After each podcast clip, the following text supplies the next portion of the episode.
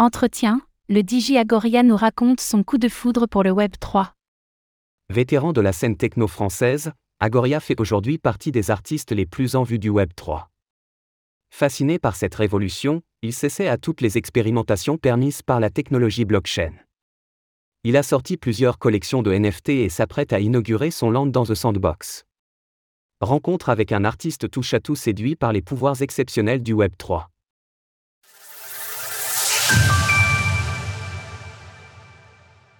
De la musique électronique aux NFT artistiques. Au fil du temps, et des collaborations avec des artistes comme le plasticien français Philippe Parreno, il a voulu dévoiler d'autres facettes de sa personnalité créative. C'est comme ça qu'à partir de 2019, il a commencé à exposer ses photographies sous son vrai nom, Sébastien Deveau. Entre-temps, il a fait la découverte de Bitcoin et du manifeste de son créateur Satoshi Nakamoto. Sceptique dans un premier temps, il a fini par se plonger dans la technologie blockchain jusqu'à créer ses premiers NFT. Il nous raconte son parcours qui l'a amené à devenir l'un des artistes Web3 les plus intéressants du moment. Comment es-tu entré dans l'univers de la blockchain? C'était en 2016 grâce aux DJS Daz et Patrice Baumel, deux potes musiciens qui m'en ont parlé au même moment. Au tout début, je n'y croyais pas trop. C'était assez opaque, un peu flou vu de l'extérieur, donc j'ai mis un peu de temps avant de m'y mettre vraiment. Puis un autre ami, le musicien Joseph Elstin, m'a conseillé de regarder ça de plus près parce qu'il trouvait ça intéressant, notamment d'un point de vue philosophique. C'est comme ça qu'à partir de 2017-2018, j'ai commencé à m'impliquer dans ce domaine et à en comprendre les enjeux. Quand as-tu décidé de créer ton premier NFT, token non fongible? C'est vraiment pendant la pandémie, parce que ça demande beaucoup de temps. Un jour, j'ai été contacté par la galeriste Victoire de Portalet. Elle voulait que je sonorise la récolte d'un champ de chanvre, le cousin du cannabis. Comme j'avais déjà joué dans les champs pendant des années avec les rave parties, je me suis dit que je pourrais faire autre chose. J'ai donc appelé deux de mes amis, Nicolas Becker, un super sound designer qui a eu un Oscar pour le film Sound of Metal, et le biophysicien Nicolas Desprats. On s'est dit que ce serait cool d'étudier et de sonoriser ce qui se passe dans le sol au moment de la croissance des micro-organismes de chanvre, d'observer comment le cannabis se développe. On a bidouillé un microscope du CNRS pour pouvoir filmer ce processus, et au bout d'un mois on a commencé à avoir de premiers résultats. On a trouvé des trucs incroyables, des filaments verts qui se développent. Ça devient très architectural, très construit, avec limite des autoroutes, des circuits. Et tout ça, on ne le savait pas avant de le filmer, hein, c'était la surprise. Ce que je trouve beau, c'est qu'en partant d'une idée toute simple, on a fait un film.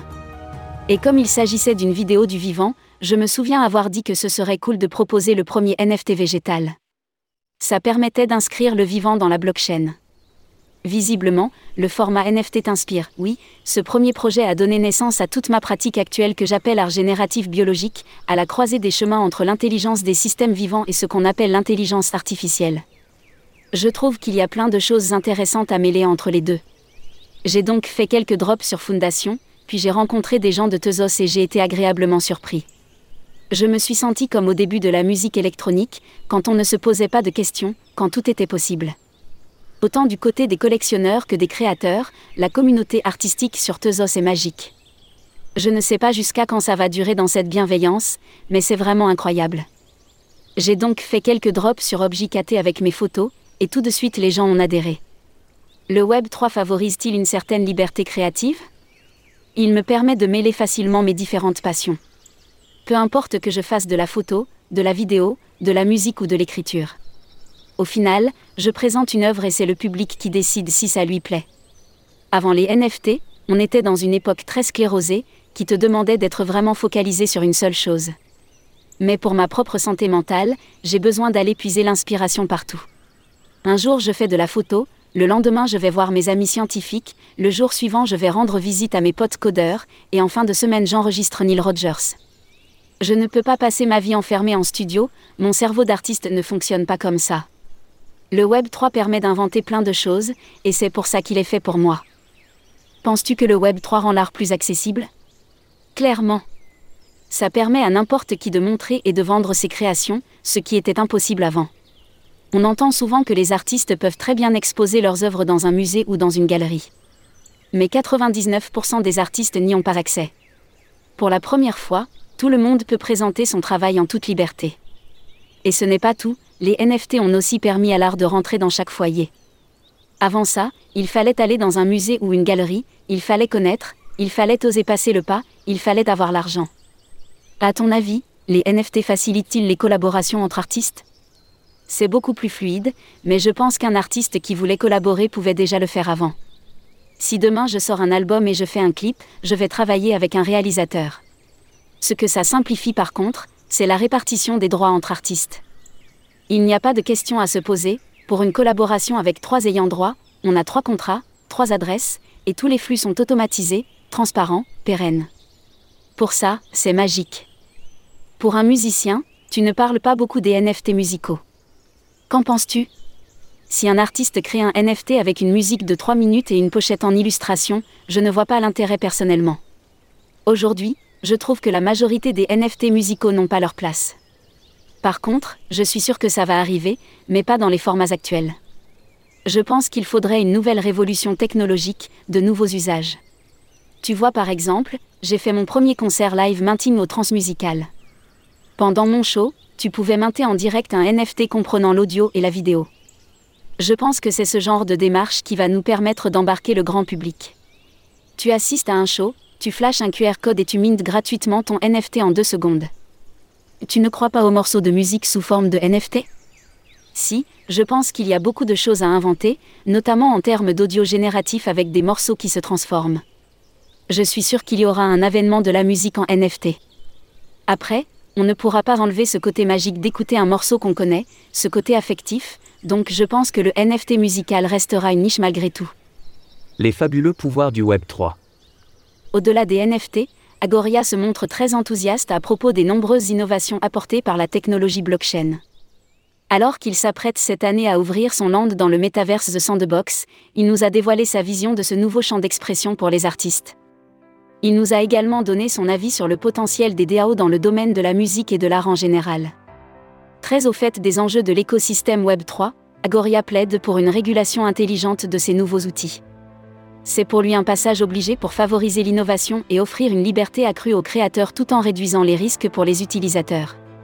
Que penses-tu du métaverse? Est-ce un outil prometteur ou un gadget sans avenir? Il y a une chose que j'aimerais clarifier à propos du métaverse, c'est qu'il n'a rien de virtuel. Si on considère qu'un film ou un livre font partie du monde réel, le métaverse aussi. Ce n'est rien d'autre qu'un nouveau type de divertissement dans notre réalité. En ce moment, je suis en train de construire mon land dans The Sandbox, il devrait sortir d'ici 4 mois environ. Ça va s'appeler One Life, Two Body. Je suis très heureux de le faire parce que je considère cela comme un outil d'expérimentation, de diffusion d'idées, de partage de valeurs. Je vois ça comme une aventure. Je compte créer le plus de passerelles possible entre le monde réel et le monde physique. Tu vois, je parle de monde réel et de monde physique, et non de monde virtuel. Quelle est sa plus grande force? Pour moi, l'idée motrice du métaverse, c'est qu'il nous permet d'être nous-mêmes.